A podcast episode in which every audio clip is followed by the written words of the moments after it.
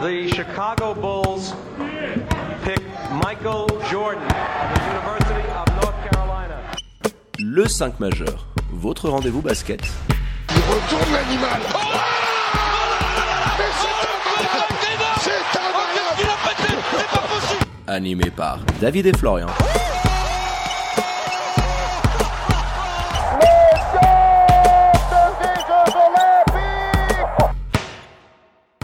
Bonjour, buongiorno, good morgue, bienvenue à toutes et à tous dans votre talk show basket préféré, le 5 majeur, l'émission qui dit tout ce que le monde du basket pense tout bas. On est là en tout début de semaine avec votre expert basket préféré, Florian Jass. Hello my dear, comment il va? Salut David, salut les amis. Pour moi tout roule, j'espère que pour vous aussi. Alors pour ne rien louper de l'actu Swiss Basket et NBA, vous foncez vous abonnez aux différents comptes de l'émission sur les réseaux sociaux, c'est tout simple, at le 5 majeur. Tout en lettres. Et pour nous réécouter dans la voiture, alors en plein confinement, vous allez sur toutes les diverses plateformes de podcast. Allez, sans transition, mon Flo, on ouvre une page Swiss Basket un petit peu particulière avec la fenêtre internationale qui se profile avec l'équipe nationale homme qui est arrivée ce lundi en Finlande où se déroulera la bubble hein, mise en place par la FIBA Expo euh, pour les qualifications comptant pour le prochain Eurobasket. Le calendrier qui commencera ce samedi 28 à 15h30, la première rencontre face à la Serbie. Et tu enchaînes très rapidement dès lundi 15h face à la Géorgie déjà qualifiée. La mission sera très ardue hein, pour les troupes de Gianluca Barilari. Hein. C'est ça, va falloir essayer de pas ressortir de la double confrontation euh, les fesses rouges, j'ai envie de dire déjà, ce sera une première bonne chose. Alors il y avait une liste initiale de 17 joueurs qui avait été convoqués, qu'on vous avait communiqué d'ailleurs sur nos réseaux sociaux. Elle a été réduite à 12 noms. Alamen, Kazadi, Jonin. Sur la ligne arrière, Kovac, Robert Zinn. À Douzan Madjan, Baldassare, Paul Gravé, Nathan Jurkovic. Et à l'intérieur, t'as Marco, Michel Ofikenzege, Jonathan Duba et Arnaud Couture. Tu as donc exclu de ce groupe-là Juraj Kozic. Visiblement, il serait atteint du Covid, ce seraient les raisons. Donc, euh, il a, il a ouais, pas encore plus par récupéré rapport totalement. au protocole, hein, parce qu'il est vraiment en Voilà. fin de guérison, mais c'était trop juste par rapport à ce que demande euh, la FIBA. hein. Et derrière, tu renonces à Hart et Memichi, ce qui va te laisser avec, on va dire, pour seul vrai 5, Arnaud Couture dans cette équipe-là. Ce sera un problème dans, ta- dans tes deux confrontations, je pense. Et Grande Vorka qui est coupé aussi, malgré son bon début de saison. Tu vois, je me disais peut-être qu'un Grande Vorka, Aurait pu avoir sa place. pourquoi pas, tu vois. Ouais. Alors euh, là, c'est vraiment donne. une vision à court terme. T'as pas forcément un, un vivier qui te permet de miser tout de suite sur l'Euro 2025 et de te dire bon, on veut le recevoir parce que Gianluca Barillari avait dit, euh, pardon, Giancarlo Sergi avait dit que la Suisse était candidate. Donc tu pourrais te dire peut-être aller prévoir un petit peu retirer des joueurs un peu vieux comme Baldassare, comme Douzan, mais finalement le réservoir est pas énorme non plus. Voilà, j'aurais peut-être mis quand même euh, Johan Grandvorka par rapport à ce début de saison. Selim Fofana, j'ose espérer qu'il aurait été sélectionné sans cette vilaine blessure. Mais il y a, y a des choix qui sont cohérents compte tenu voilà, de ce que tu vas avoir à affronter. Il faut quand même avoir un effectif un peu professionnel. Et malheureusement, si tu veux piocher dans tes ressources, elles, sont trop jeunes pour l'instant pour pouvoir jouer à ce niveau. Bah, c'est toujours un petit peu euh, le même débat. Euh, Que faire quand tu es euh, dans cette phase finale des qualifications? Il faut le préciser aussi. Ça faisait très longtemps, Florian, que tu n'avais pas passé le premier tour avec ce miracle face à l'Islande à Montreux. Donc oui, on, peut comprendre aujourd'hui les détracteurs qui prônent une équipe très très jeune. Il faut essayer d'amener de la jeunesse, comme tu l'as dit. Mbala a pas été appelé, mais bon là c'est plus parce qu'il revient de blessure. Grande Vorkak a 21 ans, Alex Hart. C'est vrai qu'aujourd'hui, tu as la grande question qui se pose en Suisse. We need a center. Je veux dire, hormis Clint, mais qui est en NBA et que du coup tu ne peux pas avoir, à moins que tu ne te qualifies pour ces phases finales là. Mais le souci c'est que quand tu dois jouer ces matchs de qualification, Tabo aussi, personne. Tabo, qu'est-ce qui s'est passé? Parce que Tabo, à ce niveau-là, je veux dire, peut très bah, bien jouer aidé, hein. 4-5, il, il peut le faire, hein, sans, sans problème. Sur quelques minutes, je le vois sans souci pour aller défendre sur un poste 5, avec moins de soucis qu'un Marco Mladian, par exemple, ou que des joueurs comme ça, si tu joues face à des mecs qui sont dominants en face. Arnaud Couture, au bout d'un moment, euh, il va se retrouver face à des mecs. Je t'en prends un au hasard dans la double confrontation. Quand tu vas à un moment jouer contre la Serbie et que tu vas te prendre un Petrousev à 2m11 qui sort d'une année à Gonzaga où il a été monstrueux, tout Arnaud qu'il est, ça va être très très compliqué pour lui, même avec l'énergie qu'il est capable de mettre, etc. Et tu as des joueurs dans ces deux équipes qui dépassent les 2 mètres allègrement. Tu en as plusieurs, tu en as 5, 6, 7 par roster. Alors que nous, on va se contenter de 2, 3 mecs qui dépassent le, le double mètre. Ah bah, Avec un ça. Marco qui, tu vois, tu as l'impression que quand il défend, il fait 1m75 en Tu fait. sais qui est le plus grand joueur de cet effectif là Bah Marco. c'est Marco Mladian C'est qui est à 2,05. C'est pour te dire quand même qu'aujourd'hui, tu n'as pas de vrai pivot, tu n'as pas de seven footer. Donc euh, peut-être là aussi, la présence d'un Alex Hart aurait peut-être pu faire du sens parce qu'il est jeune, il est à Fribourg cette année, alors pas non plus avec énormément de minutes, mais il est quand même à un niveau que tu as déjà vu en équipe nationale. Pourquoi tu essayes pas? Tu sais qu'il peut t'amener quelque chose que tu n'as pas, ce seven footer. Donc euh, moi, c'est peut-être plus ce choix-là que j'ai du mal à cerner, euh, compte tenu du fait que tu risques bah de, de te faire ouvrir par Petrousev euh, qui nous fait des cartons en Ligue Adriatique avec le Mega B-Max, t'as Simanic à 2,09, euh, Dragana Pitch, et puis en Géorgie, euh, je parle même pas là du euh, Georgi euh, Cher- Chermadini, je crois qu'il est à 2,15 ou 2,16, euh, qui joue du côté de Tenerife. En face, tu vas avoir de la grosse carcasse, et c'est sûr que c'est un secteur dans lequel tu vas te faire dominer, où tu n'as pas les armes concrètement pour, euh, je veux dire, amener la physicalité et le combat euh, qui est nécessaire dans ces joutes internationales. Même si la Serbie, elle est privée des joueurs qui jouent euh, l'Euroleague, qui sont au NBA, tu as quand même un vivier qui est tout autre. C'est pas la même cam, ouais. Mais tu vois, quand on, on a regardé, on a préparé un petit peu l'émission, moi, ce qui m'a aussi choqué, tu vois, à l'inverse, c'est que la Serbie, elle a une équipe très très jeune. Toi, elle pourrait essayer de se dire, comme par moment les Français le font, on va amener quand même les très gros joueurs de notre championnat pour assurer une qualification. Non, non, il y, a- il y a un travail pour quand même essayer de développer une jeunesse, alors qui est dorée. Forcément, on parle d'un tout autre Mais pays. c'est la Serbie. exactement ça, c'est que t'as pas le même vivier. C'est là où j'en venais sur mon premier point sur les sur l'effectif à disposition et sur les joueurs. On va dire, tu aurais pu euh, prétendre. On sait que Dayan Nessa a été élu joueur le plus prometteur hein, de son année d'âge. Il a 15 ans, il me semble. C'est ça. C'est c'est peut-être un petit peu trop tôt encore, tu vois, pour l'appeler, même en tant que réserviste. Lui envoyer déjà un premier signal. Je sais pas. Je sais pas. Moi, en fait, j'étais parti du principe, tu sais, à la base, quand il y a eu la première épidémie de Covid, il nous avait dit qu'on repartirait sur un petit peu des play-in avec deux matchs seulement. Finalement, les deux premiers matchs perdus face à la Géorgie en prolongation là-bas et puis face à la Finlande.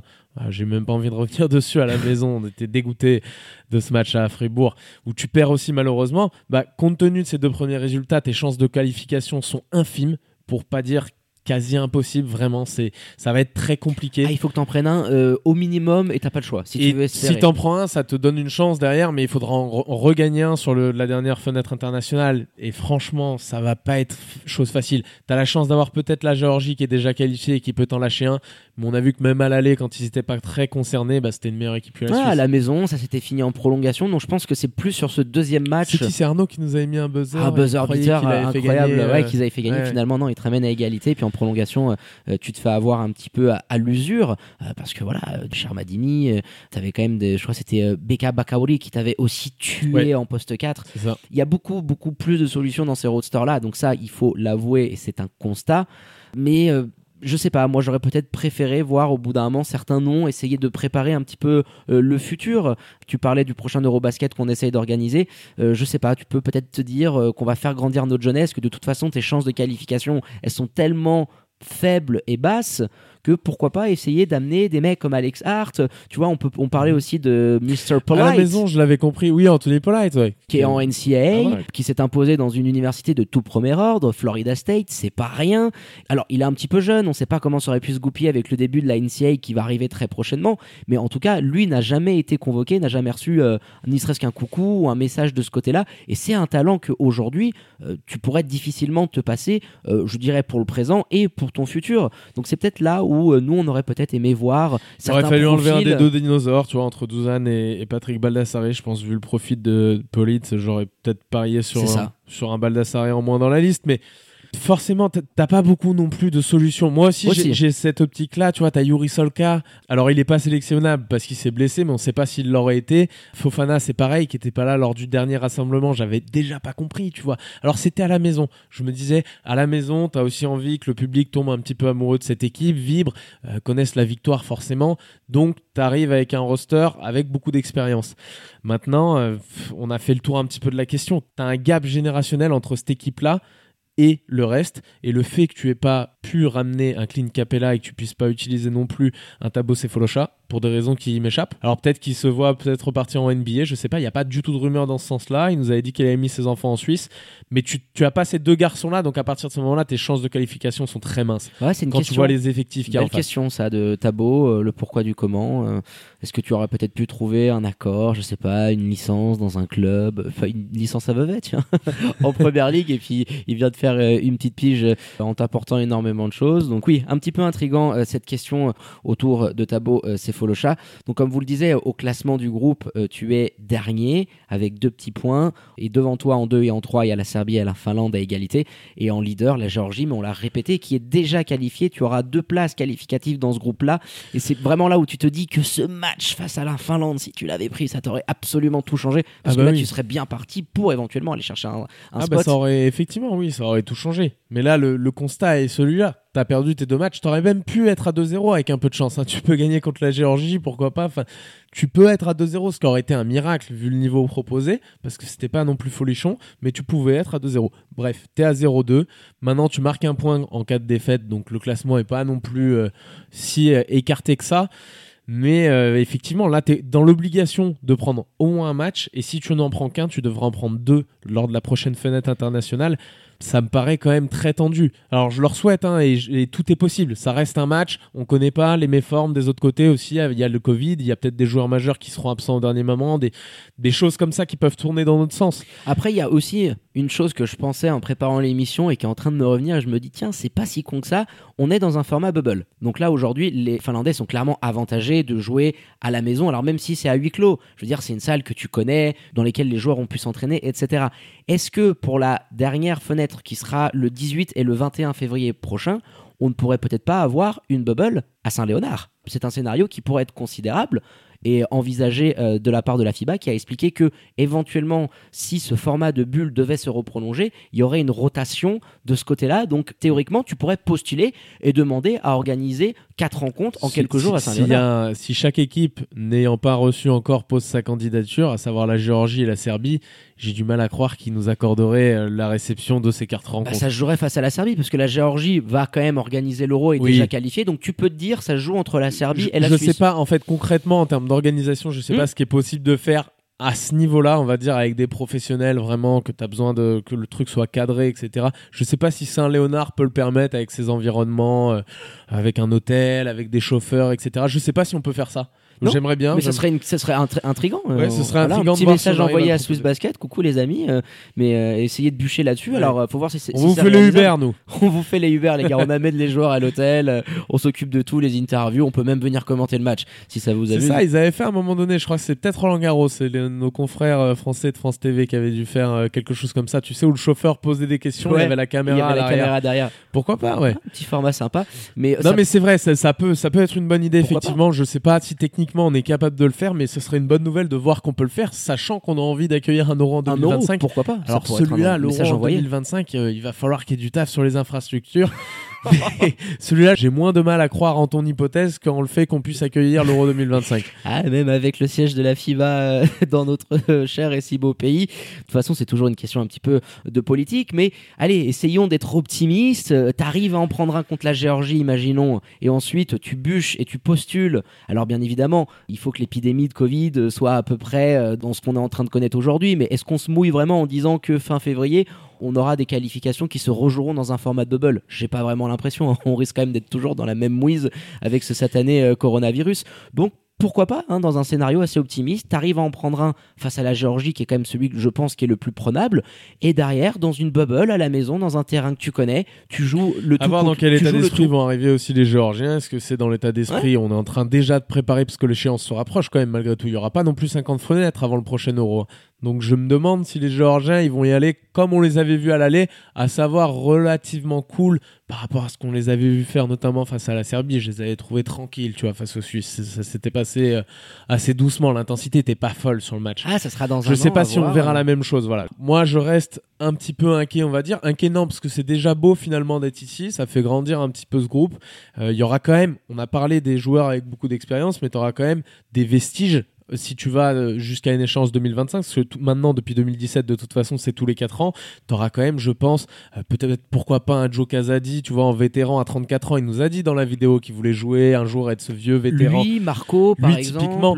Et puis derrière, tu auras des jeunes joueurs comme Robert Zinn, s'il continue et s'il retrouve un petit peu euh, son niveau et sa progression. Euh, Paul Gravé, Nathan Jurkovic, qui, qui vient de partir en Israël. On a quand même de bons joueurs. Tu Arnaud Couture aussi, qui a, qui a 25 ans. Toute cette génération-là avec derrière des jeunes comme Grande Vorka, on en a parlé, comme Céline Fofana, si jamais tu arrives à te qualifier derrière, ramener Un Clint. un Clint, voilà, avec mon tableau, ce sera peut-être que un peu dans tard. euh, 3-4 ans, tu as éventuellement un Dayan ou un Kaya ça. qui commence à exploser. L'av- L'avenir peut être euh, radieux, faut le préparer un petit peu dès maintenant ça. et responsabiliser ces mecs-là, voilà. Ouais, clairement. Mais Je pense que tu as assez bien résumé la situation, Florian, euh, qui vient clôturer hein, ce podcast en amont de ces deux rencontres, comptant pour les qualifications pour l'Eurobasket de 2022, hein, qui a été forcément décalé. On souhaite bonne chance si on dit merde ou 12 joueurs de Giancarlo Barilari pour ces deux matchs. Euh, On sait qu'ils nous écoutent. Les gars, on croit quand même en vous. Cassez tout, donnez tout, au moins qu'il n'y ait pas de regrets. Effectivement, il y a un coup à jouer, il faut le jouer à fond maintenant que tu emmènes cet effectif-là. Il faut y aller, il faut s'embrécher dedans. Il faut essayer de ramener au moins minimum un match sur cette phase-là. Et puis euh, finir en boulet de canon, quoi. Donc, euh, ouais, je croise les doigts pour eux aussi. Ça va être compliqué, mais j'y crois, forcément. J'ai Ouais. envie de le voir. hein. On se rappelle à Saint-Léonard, on était quand même à fond. On se disait, putain, on était dégoûté de voir après cette première mi-temps les Finlandais qui n'étaient pas au niveau tout à fait. Nous non plus. On se disait, merde, ça va finir par nous tomber dessus. Ils vont revenir, ils refont leur retard et ils te passent devant. Enfin. On a, on a vibré devant ces matchs-là. C'était des gros événements, On très bien organisés à Saint-Léonard. On a envie d'en revoir. Donc, euh, allez-y, déchirez tout, les mecs. Et puis, moi, je vous dis à très bientôt pour un nouveau podcast, mon Pete. Exactement, la SBL qui va revenir très vite avec les matchs en retard. hein. Vous restez connectés à nos réseaux sociaux pour ne rien louper.